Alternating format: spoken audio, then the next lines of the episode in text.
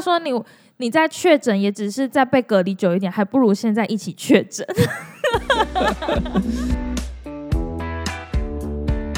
嗨，我是高雄陈意涵。嗨，我是阿江。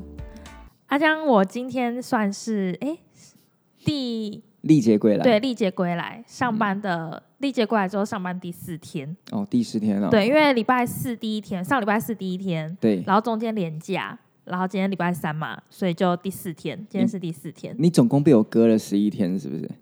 差不多有啊，差不多。哎，其实我们是很严格的。好，我们的这个陈意涵哦是没有确诊的，但是他家人确诊，我就把他隔了十一天，对，不让我来上班。你知道最大原因是什么吗？因为我还是有毒。呃，还有一个更大的原因，因为对面坐的是我，给我滚，越远越好。而且我记得我那时候一呃，我爸一确诊的时候，然后我就。马上要传讯息跟你说，阿佳，我呃，我爸爸他就是现在确诊，可是我有打三剂了，哎，啊，我刚刚快筛也是阴性，我明天可以去上班吗？对，你是这样问我的，没错啦，我是这样问你的，而且那时候也推行零加七了，对，那时候事实上你是可以上班的，对，但是你的上班的存在，大家觉得很毛。这个这这这家伙是不是确诊？哎，他走过来了耶！我们是不是不要跟他讲话？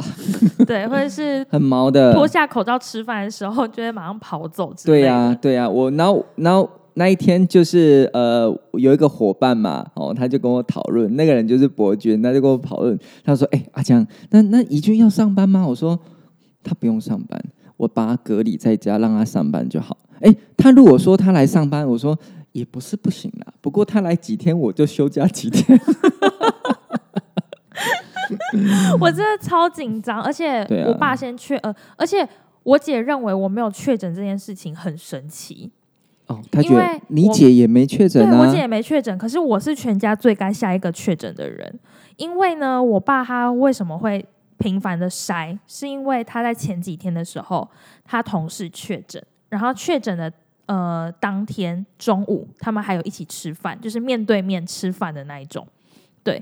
然后晚上就接到他确诊的通知，然后我爸就很紧张，他就当下就戴口罩，是在家晚上他就戴口罩，然后他就说我去睡你房间，然后我去跟我姐睡，所以他睡在我房间，然后隔个几天之后他就真的确诊了，哦，对。然后呢？因为他确诊之后，你就说我要在家工作嘛。对。然后因为我的电脑不是笔电，所以我不能搬去别的地方。我是桌机，所以我只能继续在我的房间里面工作。然后换我妈睡在我的那个房间，然后我还是跟我姐睡。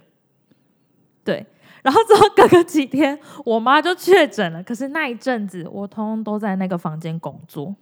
你有对呀？你有验快筛，你没有确诊。对我每天都验。虽然说大家都说我两天验一次就好，但我每天我怕的要死。然后重点是我先跟大家分享我们家是怎么度过来的。就是我爸妈被隔离嘛，就是他们都在房间里面，这个不用说。我们在家里三姐妹，因为我们觉得要停在这里，确诊的人数要停在这里，不可以再有人确诊了。然后我们三姐妹在家都戴口罩。然后更可怕的是，因为我们一起睡嘛，我们。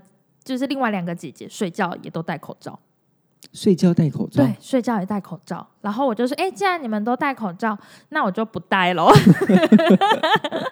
最可怕的是，他们到早上起床口罩还戴着，哎，超厉害。然后我们呃吃饭也都是一个人，只有一个人可以吃，就是要轮流吃就对了。哎。然后也都分开。你爸爸、你妈妈跟三个姐妹五个人轮流吃饭。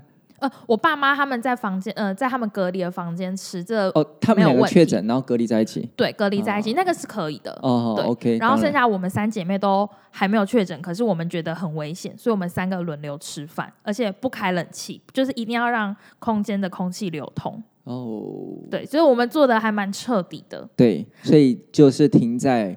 就是我妈那边对，然后我们三个就没事，而且中间那个中间我还在隔离的时候，因为我们不是还有另外一个伙伴确诊吗？对，然后我每天他会问我他的近我的近况，我也会问他他的近况，然后他就说你都没确诊吗？我就说没有啊，我们超害怕的、欸，希望不要确诊。然后他就说，我是觉得可以赶快确一确。他就说你你在确诊也只是在被隔离久一点，还不如现在一起确诊。那个我我有我我有听那个报道，他说全台湾之后确诊的人数总人数应该会占台湾人口的百分之二十。哦，二我是听到十五啦，哦所以有往上修就对了。也我也不知道，反正就是一个文章吧，我也不我也不知道它是不是就这么的准确。不过以二十 percent 来讲的话，那事事实上就是五个人会有呃十个人会有两个人啊，对，对啊。嘿嘿嘿，那那其实，嗯，就是赶快大家对大家真的看到会啊，对，然 后确诊，对。但确诊还是会有一些后遗症的。可是我爸妈没有哎、不是我说后遗症是指不是你现在当下的后遗症，可是像那个伙伴他就说他会喘，对，但是嗯我说的后遗症还不是这么明显的后遗症。呃，比如说我举例好了，就是呃，你当他得糖尿病的几率或者或中风的几率，哦它会比正常人还提高多少倍？嗯，哦，是有这个说法，而且它有真的是很蛮吓人，有列出从头到尾到底有什么病，你提高的几率到底有多了多多多了多少趴？嗯，对，当然这个东西是不是真的，在美国的，但这个东西到底是不是真的，一定会这样不清楚啦。只是觉得，嗯，听了还是还是怕怕的啦。对啊，就是希望可以自己可以逃过一劫。对啦，你逃过了对啊，你说你爸确诊的时候，嗯，我说好。那时候你过了两天说你妈确诊，嗯，我说好。我本来赖已经打了，打了，你知道吗？我打说，嗯，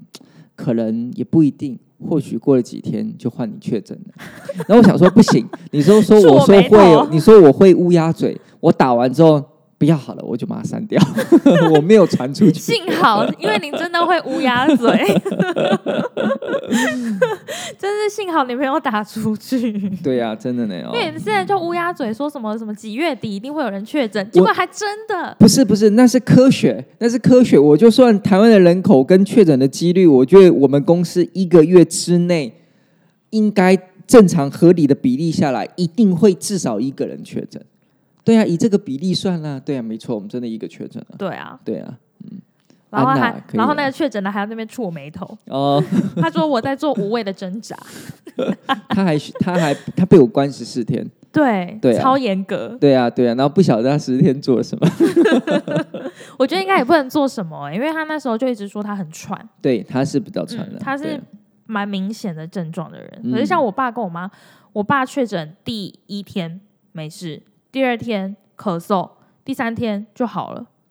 有可能对，甚至是有些人哦，其实有蛮大的几率是哈，因为关于快筛、怪快筛这件事情，我自己有自己的看法，就是说，呃，你会惊恐到每天没事去筛吗？或是你会每天固定一个礼拜去筛吗？我的概念是不会，对啊，我觉得快筛要么就建立在第一个你有明显的症状，或者是第二点就是你觉得毛毛的，你可以塞，当然 OK。可是你不会，基本上你不会自己那边没事那边塞捅鼻子哦。但是呢，有些人的状况就是这样子，就是我真的确诊了，但我不知道，对，然后我不知道我没有任何不舒服，所以我也不快塞，所以他有可能确诊的时候他是阴性了，后来过了几天七天左右之后，他就变成那个啊，他确诊的时候是阳性了，然后过了七天左右之后变阴性了。这个时候他自己都确诊了，他自己不知道，他一直以为，哎，我就是没确诊。这个人这种那种隐性的这种幽灵指数哦，是很多的，也是会有、啊。我都怀疑我是不是有，但是我不会因此这样子每天去捅自己的鼻子。我们三姐妹也觉得，该不会我们之前也有过吧？因为我们三个之前也有轮流喉咙痛过，嗯嗯，嗯，对，然后去看医生，然后我姐有快筛啦，有被发一个快筛剂，可是她也是阴性啦，对呀、对，可是我们其他人就也没有筛，然后那时候喉咙超痛，然后我们就想说，该不会我们这次没得，是因为我们有确诊过吧？就是有这个可能性啦，哦，但是没关系啦，都都熬过了，是不对啊是？终于可以上班了哈。了中午早上还在虾皮直播嘛，对，哦可以啦，还直播哦，可以啦。啊直播完之后，现在接着主持，对啊，厉害，喉咙没问题了，不然发个音哦。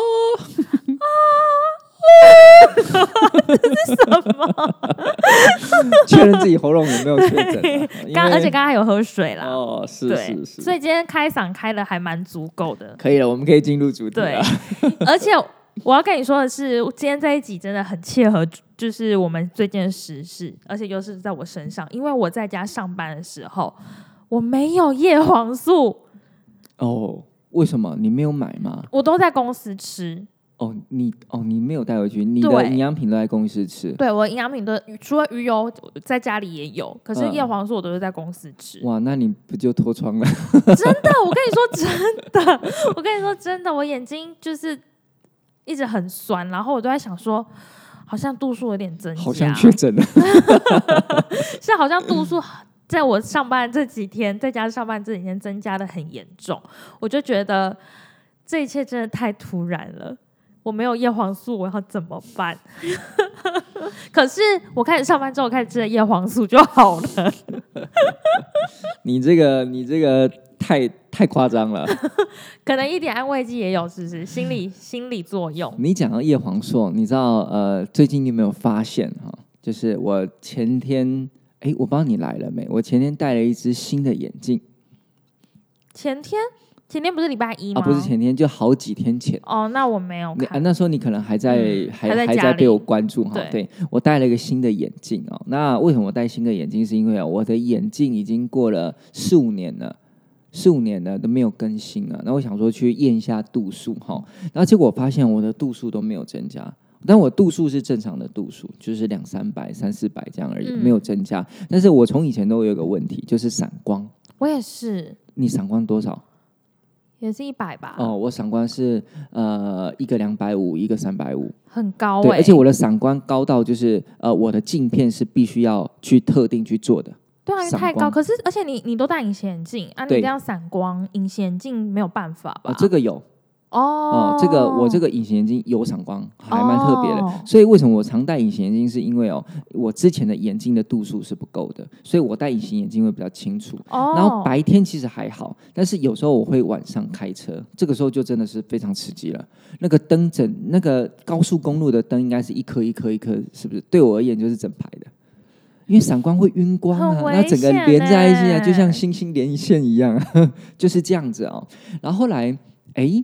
我四年前是这样子、哦，后来我就觉得太久了，然后再去配眼镜，然后去看一下度数，然后调一调，我散光居然降了、欸屁啦，怎么可能？为什么可以？真的真的，我原本从两三百、三四百降到一两百，差很多哎、这幅真的降了度根本就降了百分之百哎，对对对。然后当然我不会说我吃了什么啦，还是可以分享一下。不要不要不要不要，就不会说吃了什么。但是我有去看哦，就是哎，为什么散光可以这样子？我就看就是呃，比如说有些儿童吼、他们的那个眼睛的眼球还没有茁壮茁壮发展成完全的时候，他们确实有时候散光是天生的。对，嗯可等他们眼睛的茁壮状况越来越好的时候，他们闪光就会慢慢慢慢的改善。但我不是啊，我是成年人啊，而且我以前在那个呃求学的时候嘛，哦，国中的时候，我都嘛在黑暗黑暗当中，那时候没有手机，什么呃呃 iPhone 是没有的，我就在黑暗当中好去打电动。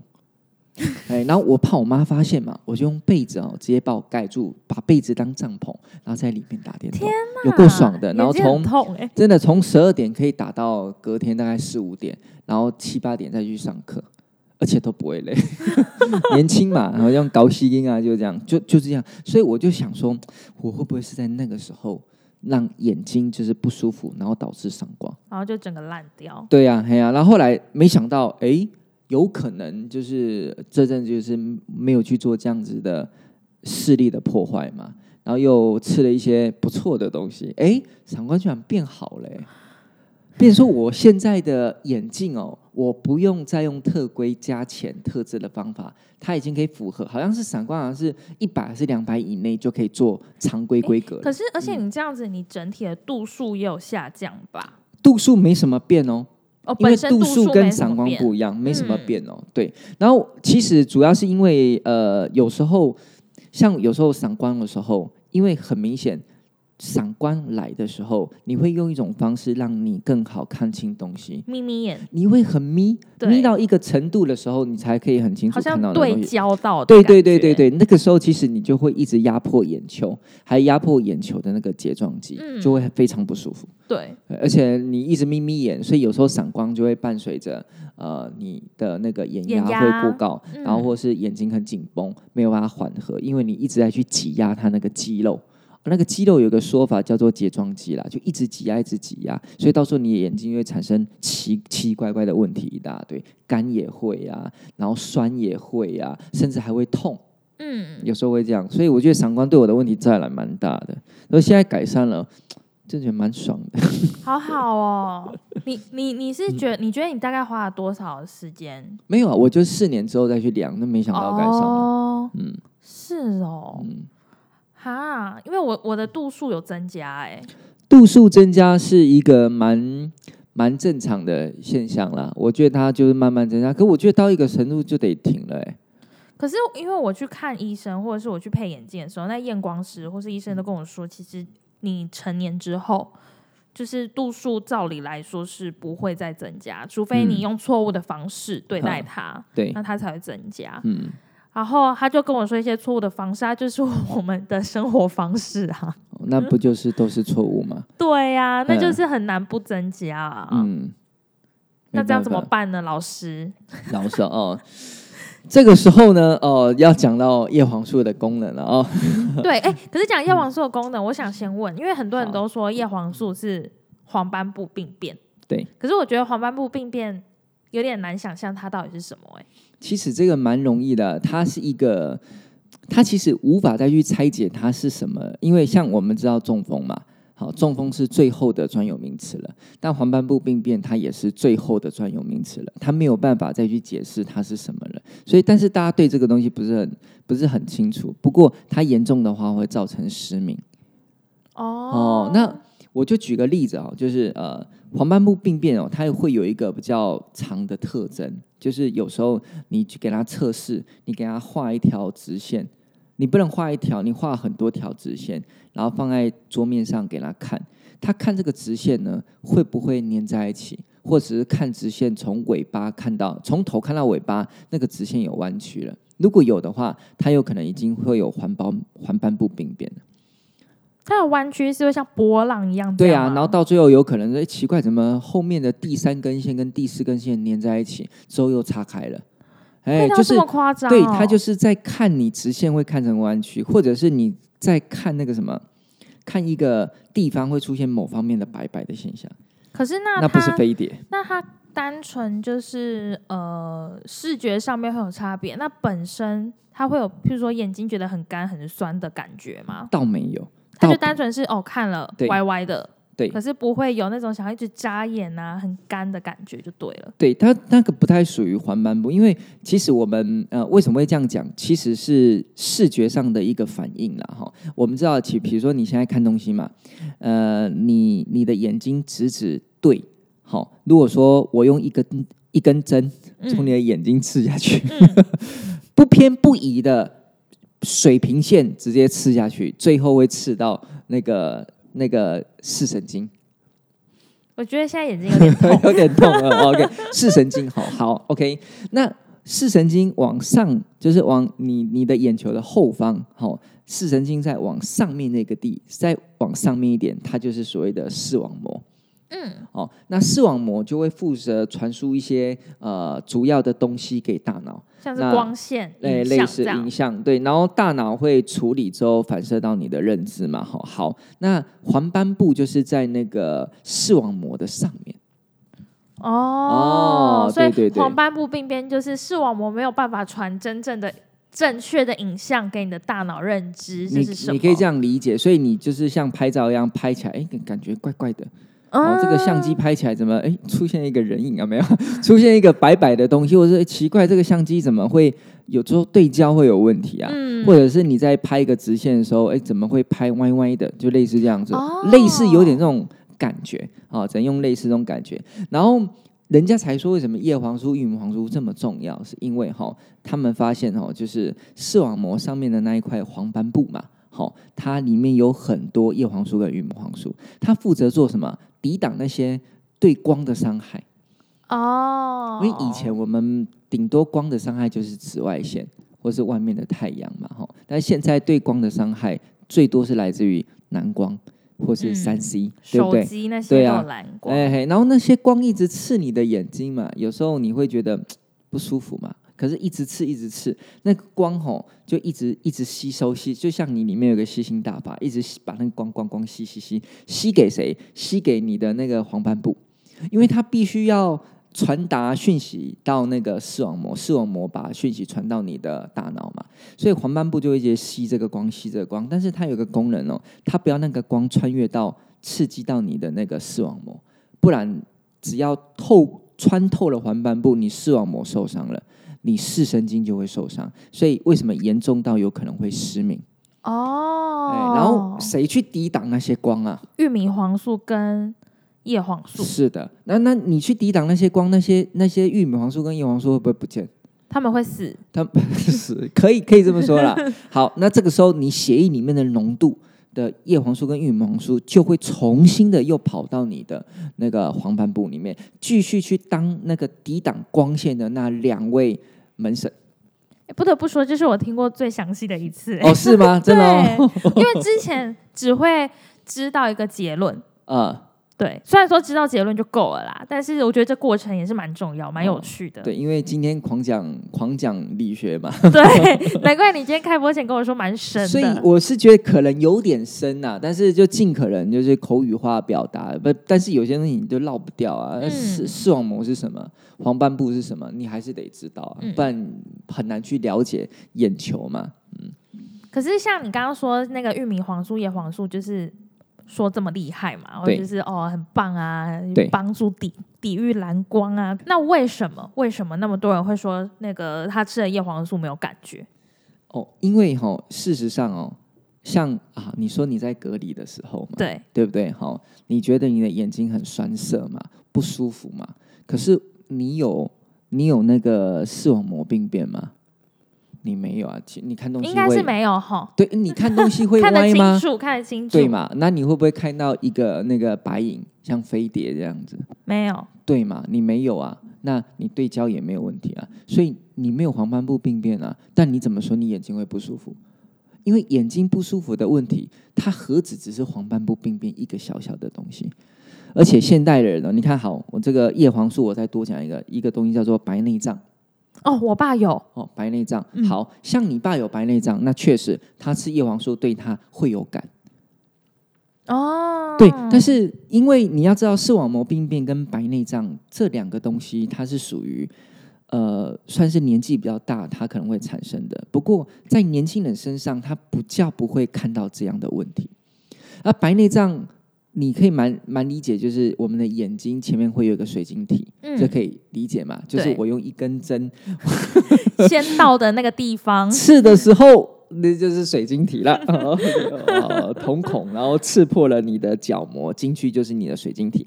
那个水晶体就是包在里面的汤圆里面的馅，就是你的水晶体啊。对，那水晶体它就是就像水晶一样啊，你有没它就像一？个镜片嘛。呃，对，像钻石好了。好，好，那你有没有看过很透亮的钻石，跟看过很浑浊的钻石？我没有看过真正的钻石。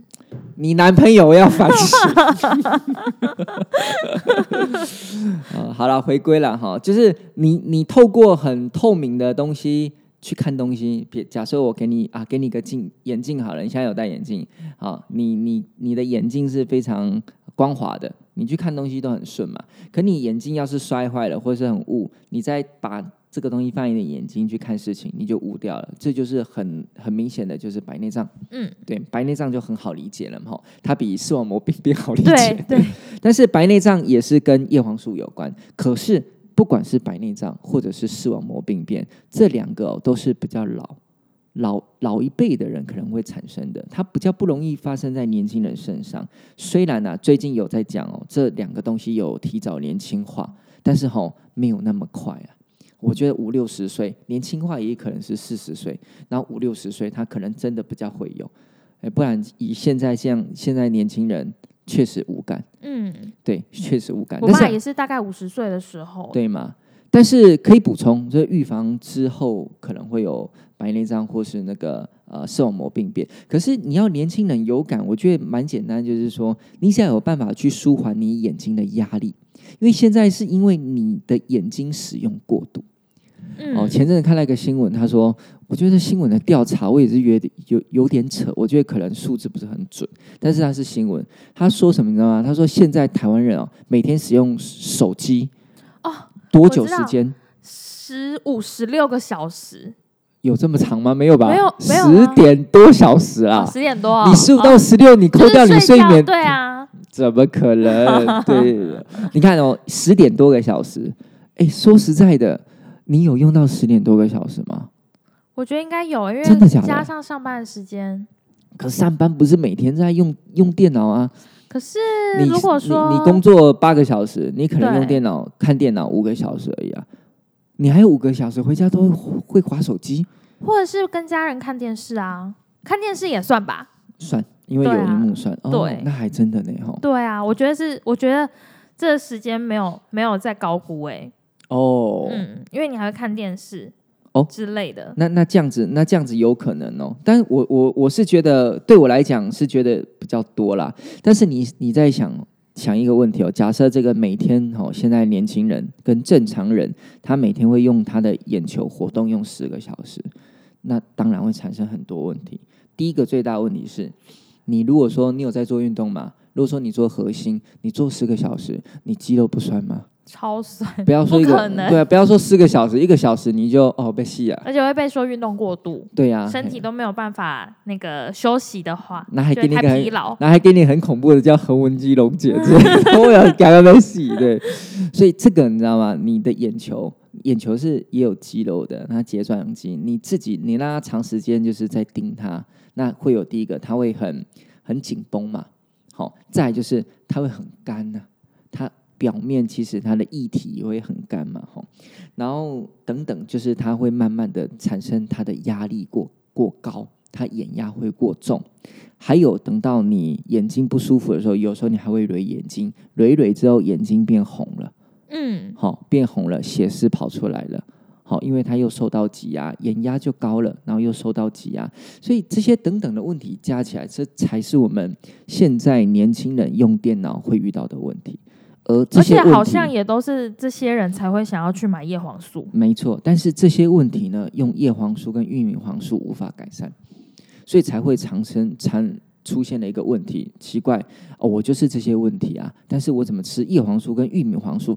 就算我使用的是美国国家卫生研究院所讲的十比二，也是十毫克叶黄素跟两毫克玉米黄素，我也是一点感觉都没有，因为我就是以上这些问题所造成的，所以不好。嗯，它跟黄斑部病变无关。对呀、对呀、它跟白内障也无关呢、对呀、所以事实上你要使用的就是之前我们一直在讲，就是你要用花青素，因为花青素它确实在这方面的涉略是比较大的。你说舒缓吗？就是我们很容易的眼睛干哦。对，呃，比如说好了，你说呃干眼好了哈，呃干眼哈，它它可以去减少我们眼睛啊、泪液分泌的不足啊、或者是你泪液呃就是蒸发过多或是不均衡，然后导致这个干眼的问你题。是不是如果说很干的时候，就多扎几次眼睛就会湿？嗯不不一定啊，你不 一分定也没有办法，而且有些人会习惯点那个那个生理食盐水嘛，那个越点会越干的、是，嗯等下有为什么会习惯点生理食盐水？哦那个是药，它可以本来就是可以这样做的吗？呃，有些是生理食盐水，有些是点那种干眼的。好，你会发现哦，那个那有时候干眼到可能我们没有感觉，有时候那个干眼到会真的不舒服，就是它扎眼会痛，很干，就像哦就像你去摩擦那种很很很很干燥的东西，嗯，对啊，把你丢在沙漠，让你滚一公里，让你的皮肤跟沙漠磨来磨去，帮你的眼球去角质。对呀、哎，你多痛呢！你想就好了，对不对？好多根针刺到你眼球，干眼啦，干眼会很不舒服。那叶黄呃花青素确实在改善干眼这里是有很多的研究了哈。那再来就是说呃眼压也是哦，眼压在二零一三年也发表在一个重磅期呃那个蛮重磅的一个这个。这个期刊上面临床是日本做的，然后是给他五十毫克的花青素，然后为期四个礼拜，好、它也可以改善他眼压的问题。五十毫克的花青素是指原料，呃，可能它它他选的那个原料五十毫克吗？还是有含量五十毫克？哦，这个你真的是很厉害，这一招对我刚突然想到这一，招叫做明知故问啊，我突然想到的，但消费者不知道因为很多的那个浓度可能不一定一样啊。哎，你说对了哈，因为花青素其实我们有时候会呃，这个东西它可能是桑桑子，或者是蓝莓，或者是葡萄，随便它哦。那有可能它原料是放一百、两百、三百、四百，随便你，但是它会有所谓的花青素的浓度，哦呃，浓度大概会有十 percent 以内的。也有，或者十到二十 percent 的，呃，二十到三十、三十到四十都有。嗯，哎，对，然后当然我自己在使用的一定就是那种最高的，好三十到四十 percent 的这一段这一段的浓度，所以其实你要去换算了。假设假设你的这个花青素的浓度是三十 percent 好了，你一百毫克就是三十毫克。哦一百毫克换算出来就是乘以零点三，就是三三十。毫克。那这里文献讲的都是用花青素的毫克数来换算。哦，等于说它已经换成就是跟浓度来换算过的这个量了。，对，然后其实哦，呃，我这里讲的降低眼压其实蛮有趣的哦。我讲几则给你听。二零一三年发表的降低眼压是五十毫克的花青素哈、好，再来二零二一年哦，眼科哦，他自己所做的这个研究哈、是呃也是五十毫克的花青素，也是眼压的研究哈、好，再来哦哈、这个改善这个。这个黑暗的这个调节视力的能力哦，呃，它也是用五十毫克的花青素，这是不是跟那个维生素 A 的功能还蛮像的？有点像，有点像哦。那甚至是改善呃改善一些呃所谓的产生不舒服的现象哦。其实我发现好多都是在五十毫克，所以我就有一个感觉，就是说，如果说你为了就年轻嘛，要吃这种叶黄素有感的哈、你要选择它里面复方有花青素的，那花青素你去算，它有五十毫克就可以了。但是这里就会提到说，你这个这个产品啊，它的透明度高不高？嗯它有没有把那个浓度讲出来？，不要不要说浓度啦，它原料加多少毫克，他愿不愿意先讲？哦。好、，他愿意先讲了之后呢，他再讲浓度，你就可以算呐、哎呀，假设哦，我放这个三张纸，它是一百毫克，好、然后它浓度是四十帕，哎，我就可以算出哦，原来我吃这一颗是多少？四十毫克的花青素，其实我现在出去买保健品都被你养养，会看对不对？就是被你宠坏了，养刁了，你知道吗？哦，我告诉你，我呃，我前阵子就去南投办事情，你知道吗？好，那我有个习惯，我去到哪里哦，都会去喝当地评分最高的咖啡私人小咖啡店。嗯，什么路易莎、星巴克，我是不去的。对我去就是那种职人精神，你知道吗？哈，结果我去南投，好，然后去一间哦，后来知道很有名，叫做巨鹿咖啡。嗯，好，然后评分很高哦，就是很多人评分四点八颗星吧。好，我去了、哦，你知道那老板吗？他看到我，你是阿江，我戴口罩他，认出你哦，对。重点是你知道吗？他真的很厉害。我在喝咖啡一个半小时，他嘴巴没停过。他只跟你讲话，他跟我说什么，你知道吗？他跟我说我曾经说过的所有的话。啊，他就说什么？叶黄素我知道，就是一定要瑞士山桑子，对不对？哦，而且是有那个那个欧洲药典的，对我都知道。还有那个虾红素嘛，最近还升级了，对不对？然后还有吃起来不甜嘛，对不对？我女孩都跟我说我要吃那个不甜的，他全部都讲得出来，而且而且很厉害哦，他真的倒背如流哦、他说他每一集都看，他老婆是当地的医院的护士，好、算是大千医院的呃教学医院的护士吧，然后专门是在做那个类似有点跟新生儿有关的。嗯，对对，所以事实上，呃，他自己就是他开咖啡店是，他可以呃顾家，好、照顾两个小孩，他老婆工作，他可以煮咖啡，而小孩子在家里，因为疫情有时候没有上课，在家里顾小孩，然后他就会去听这种东西。然后帮他们补充叶黄素，对，，因为他觉得说，哎、我做这种原料跟他们做的那种咖啡豆其实很像。那有些人说我也是这个咖啡豆，他也是这个咖啡豆，我也是水洗，他也是水洗。那为什么我的他的就比较贵，人家比较比较便宜？啊，因为他有很多的功法什么，不过我是听不太懂。对，但是他可以把我东西倒背如流，一个半小时讲不停，很厉害。好厉害哦，家人都不一定办得到哎，真的，他真的很厉害，我觉得他超强的，真的。好感人哦。哎呀，真的啊，所以真的是有些人，他真的是看我们频道、听我们 podcast，他真的会被养成哦，对对对，我们出去就是不要被人家当盘子。真的哎真的，而且像譬如说，呃，因为我们毕竟就是有很多的保健品嘛，可是有时候我也会去看其他的保健品、其他的东西，然后去看说，嗯，那我想要买一个什么，然后我就会去看，只要它没有标，我就不买，嗯因为我会觉得有一个逻辑很简单，就是如果今天你真的有做到，今天你真的用了很好的原料，你没有道理不标。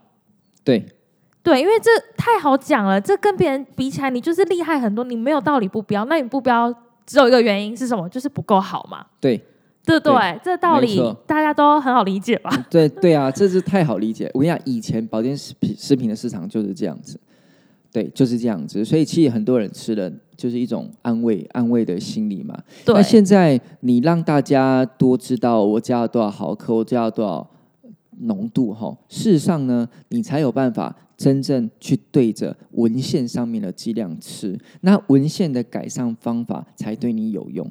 所以事实上这一块是很很深的一个环节啦。对啊，这一块也是商人不爱做的。然后后来那个什么研究单位哦，Coco 走，他很爱做这种事情呢。哦，这个叶黄素红要吃多少，花青素要吃多少，橡素要吃多少，你可以一二三四五六七，怎么改善怎么好。但是呢，你没有一个对应的产品，对，对你也没有对应产品的所以什么所以的浓呃浓度跟克数，所以以前大家都去买药，因为药哦药不能像保健食品这么马虎，它必须要很清楚你是你你有没有买过药，药物后面的什么毫克数那些通它要通都写得很清楚，对不然绝对不会过，因为药。它就是对症，只是它这种东西是纯化的，毕竟对人体会有伤害。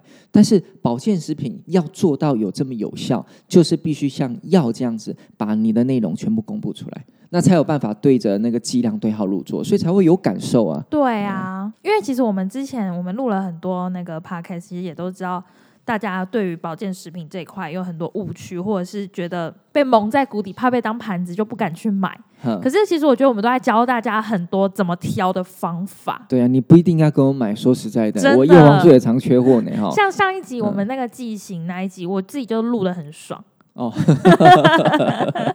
那一集我就超爱哎、因为呃，大家在买的时候一定都会背很多这种剂型话术，什么液体好吸收，什么什么氧化还原，什么什么的。可是问题是我们录这些，就是为了要教大家怎么挑到就是合理的东西。这这是真的啊、像那个液体那种东西，嗯，呃，就有人跟我说，哎、你那个叶黄素呃怎么不做液体了？听说液体好吸收，说哦，你把那个胶囊打开，粉末加在水里面搅一搅就是液体了。嗯，对啊，然后他他无法说下一句话。对啊，对，那你那我说，那你也不用那么麻烦呐、哈，那个胶囊你吞你也觉得卡卡的嘛，你就你配水你是。不会喝水，好，你的液体就在你的胃里面自动形成了，这样就可以了，你不用让它外面是液体，对啊，他也没有办法再说第二句话。嗯后来觉得嗯讲的很很有道理耶对，所以其实吸收跟不吸收，他们不是我们眼睛看的那种感官，你知道吗？不不是说那个不是那么浅薄的东西，就就是就像癌症，你知道吗？也很好笑。有些人说：“ 哎、哎，营养师，给你刚刚帮我叫我叫几粒，伊是不是癌症？”我甲讲，你你这一颗形成多久？无啊，我都长出嚟，等来都几粒吧。哦，我甲讲，癌症一颗，丁，哎呀，我讲癌症一颗吼，可能一公分哦，可能形成时间要五年到十年啊。你这个昨天才有的，今天补起来，那不会是癌症啊？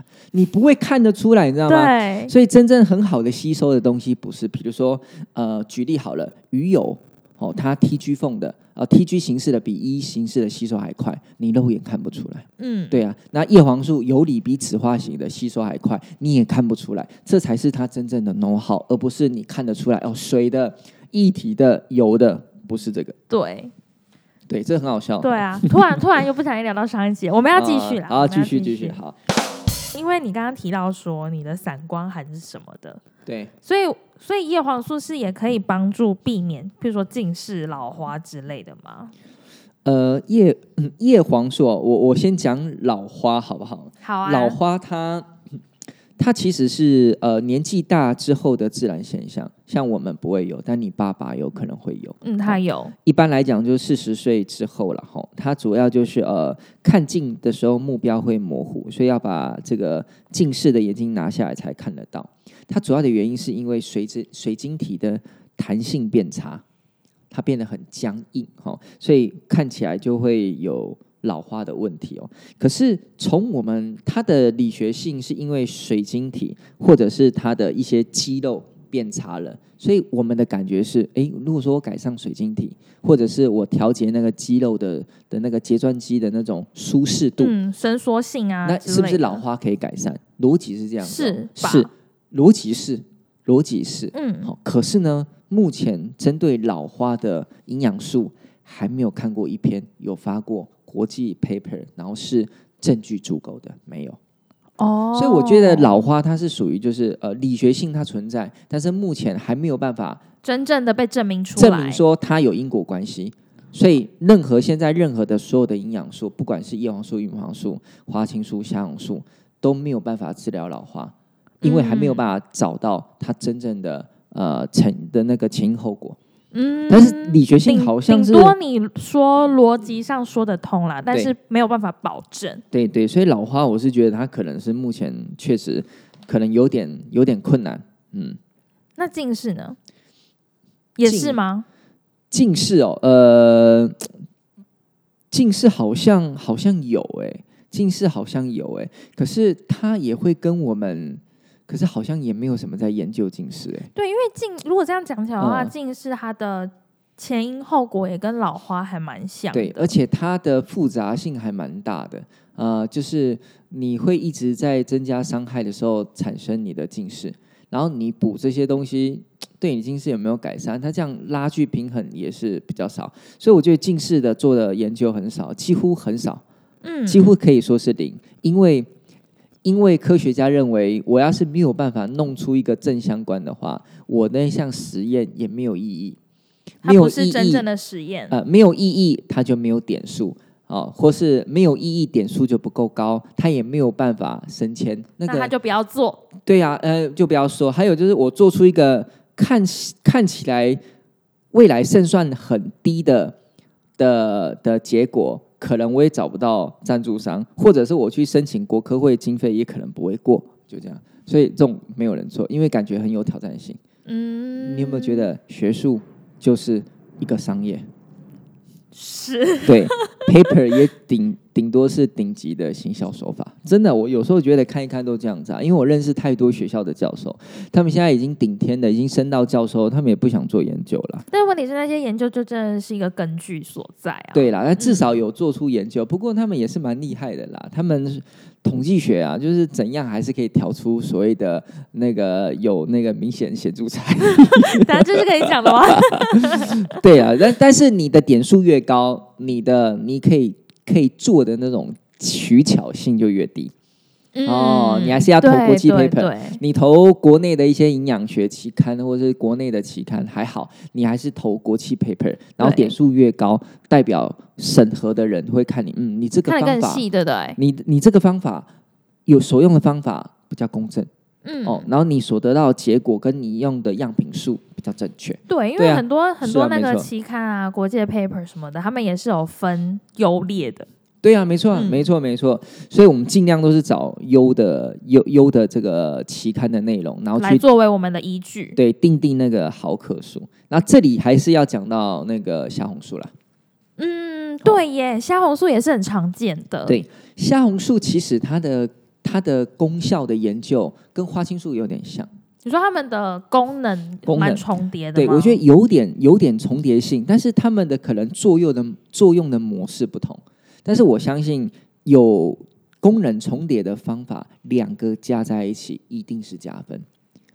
比如说你在运动好了哈，那你今天做的是呃会跟人家有冲撞的运动，那我今天跟你说，你可能要用护膝会比较好，对不对？好，好，那你选择用护膝了哈。那这时候我又跟你讲，你可能要穿那种紧身袜会比较好。OK，那护膝也对。紧身袜也对，可两个加在一起，防护力会更好。嗯，我觉得大概是这种观念呐。那虾红素其实蛮多的，也是在呃改善干眼呐，吼啊，或者是呃对于这个呃睫状肌的那个松弛，让眼睛比较不会那么疲劳啊，还有促进血液循环呐，吼，这些其实都是虾红素。那虾红素跟花青素有一个比较不同是哦，虾红素在增加呃在改善眼睛疲劳的这一点上面哦，其实是做的比较多研究的。针对眼睛的眼睛的疲劳说，虾红素，虾红素，哦呃，花青素这一块的研究比较少，甚至是比较没有。那花青素是有增加一个改善，啊啊呃，对，抱歉，虾红素是有增加改善眼睛疲劳的这一点。也就是哦调节睫状肌，让它比较松弛、比较舒缓，然后要用到五毫克的虾红素。嗯，至少五毫克，对啊，因为其实虾红素它其实有有有 label 啦，哦，那比较低大概就是呃一毫克到两毫克之间，然后中间就是大大概来到五毫克，然后最好的虾红素就是八毫克到十二毫克。嗯，哎，对，这算是非常顶规。可是台湾要找到很顶规八毫克以上的虾红素，非常非常困难。除非它就是专门做虾红素的一个产品，对，就做一颗虾红素，其他没有，它倒就是只有有可能。虾红素的，可能还行。对对对，所以常常虾红素加的就是那种，就是比较不痛不痒，这种剂量哦，是有的。一二啊、这样，对，类似稍微比较不痛不痒啊，有人甚至加更低，真的吗？对，有人甚至加更低。好，比如说有人加，加一点血血这样吗比？如说加红枣萃取物这五十毫克，你大概懂意思了。你可能他不跟你讲浓度啊，那浓度我去换算，如果它的浓度只有两趴，只有两趴的话，那那五十毫克到底是多少？一毫克？嗯，对啊，很很少啊，一毫克吗？有到一毫克吗？没有吗？我也我也不知道哎、数学好烂哦、对啊大概可能是一啦。那花青素也是哦，他用了多好的花青素，然后啊、只加了几十、二十、三十、四十，那事实上也没什么用其实，蛮常看到的、欸，很长都是这种。青素，我觉得，因为花青素的来源还蛮多的，对对，所以他们很好在这个地方去取巧。对，嗯虾红素反而比较少，对因为对，现在虾红素大家都知道找那个红枣。红枣萃取物嘛，不是虾壳了，这大家已经有这个观念了。那搭红枣萃取物，大家就可以拼，哎，你是几毫克，我是几毫克了，就很好知道虾红素量要加多少。对，可是花青素还有太多的来源了，对，对还有就哦，欧洲版的、瑞士版的、中国版的，对，还有北欧版的，对对对对对，一大堆，嗯，不好挑，嗯，对，所以还是要看它有没有比较浓度啦。因为我们我们常常会听到叶黄素它的配方一定会搭配哦玉米黄素嘛，嗯，然后虾红素嘛、花青素这些。那你还呃还有没有其他厉害的配方可以搭配？呃，我觉得哈，十比二是基本嗯，哦，叶黄素十毫克，玉米黄素两毫克哈，虽然它没有办法很明显的让你感受到体感，但是它的基本的条件是因为哦，它确实对未来的白内障跟黄斑部病变有帮助，所以我们算是对未来的眼睛健康做投资。所以我觉得这两个虽然没有体感，但是你要用，好，就是叶黄素跟玉米黄素必备。对，然后游离型的，谢谢。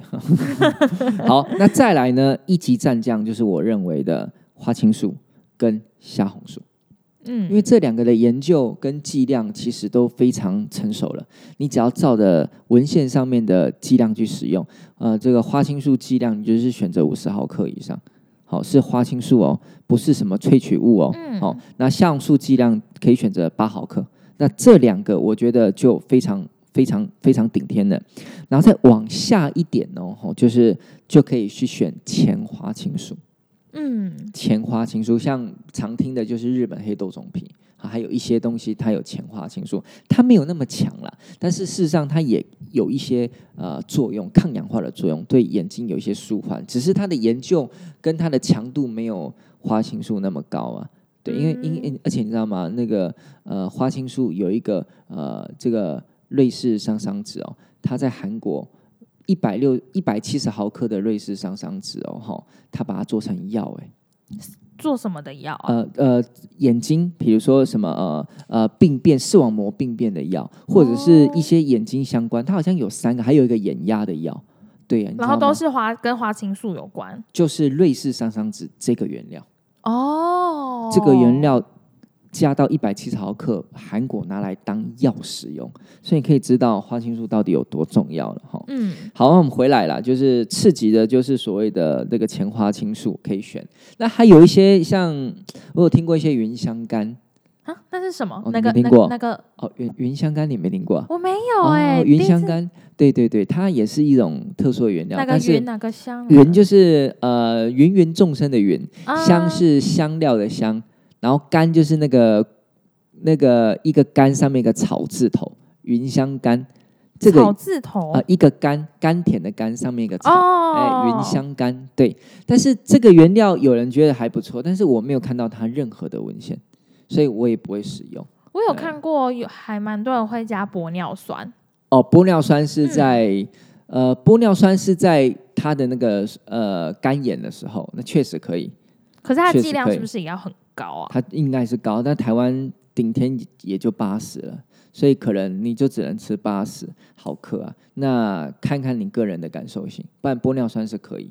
嗯，可是就是等于说你的剂量要高一点会比较好。对啊，没错。嗯然后还有亚麻仁油，我有看过有人家亚麻仁油，我不太理解。我也不太理解。对，然后之后我自己想了一下啦，然后我有问家营养师，嘿，他在想是不是想要把它当成补充 omega 三，这 omega 三哦，这有点太难了，因为 omega 三主要干眼症是 DHA，不是是 DHA 嘛？对啊，那 DHA 的干眼症的量其实也蛮高的。那亚麻仁油转换成 DHA，那应该可能不到一而且？重点是它跟其他的成分塞在一个胶囊里，那那个量应该也是蛮少的，可能一天要吃个五六十罐哦。对啊，所以我我跟我跟家人就是因为我看到这个成分，我就想说哈，关联到底是什么？然后我问了他，然后我们就想了一下，他想说，该不会是因为它是 omega 三吧？这是唯一我们想到比较合理的解释。对，对我觉得它不是一个好好的一个素材来源。就是你如果吃这个的话，你还不如直接吃单方鱼油，对不对？对啊，没错啊，没错啊。那鱼鱼油的量都嘛一定要很高的，你搭配复方就什么都没有了。对啊，对啊，你胶囊要做的像布丁那么大嘛，然 后用汤匙 在那边喝嘛，咬破用吸的。对，好油哦。嗯然后还有维他命 E，呃，我你说维他命 E 哦，嗯。哦，呃，我觉得像维他命、维生素或是 B 群啊，B one、B two、B 六随便哦，呃，其实这种东西哦，它不是提供，它不是提供主要的感觉，它甚至是没有感觉。但是呢，如果有加这东西，我我是认为是可以的。可是它的功用是什么？它的功用其实你可以这样想，它的功用跟眼睛没有太大关系。我先简单来讲，没有没有没有研究那么大的关系，只不过是哦，这些东西可以让你的营养素它在呃吸收运送运送的过程中得到一个帮助他们的角色而已，帮助他们帮助他们营养素运送的竟是维生素嘛，对他们很容易当成一种辅酶使用。所谓的辅酶就是，呃，我用比较抽象的哦，就是呃呃，我要把你的这个叶黄素好、好好的哦呃送到你的眼睛，这个过程很长啊。哦，有点是台湾要绕一圈了哈、那我用 B 群哈、就是哎，可以让你这个路哈、送的比较顺一点。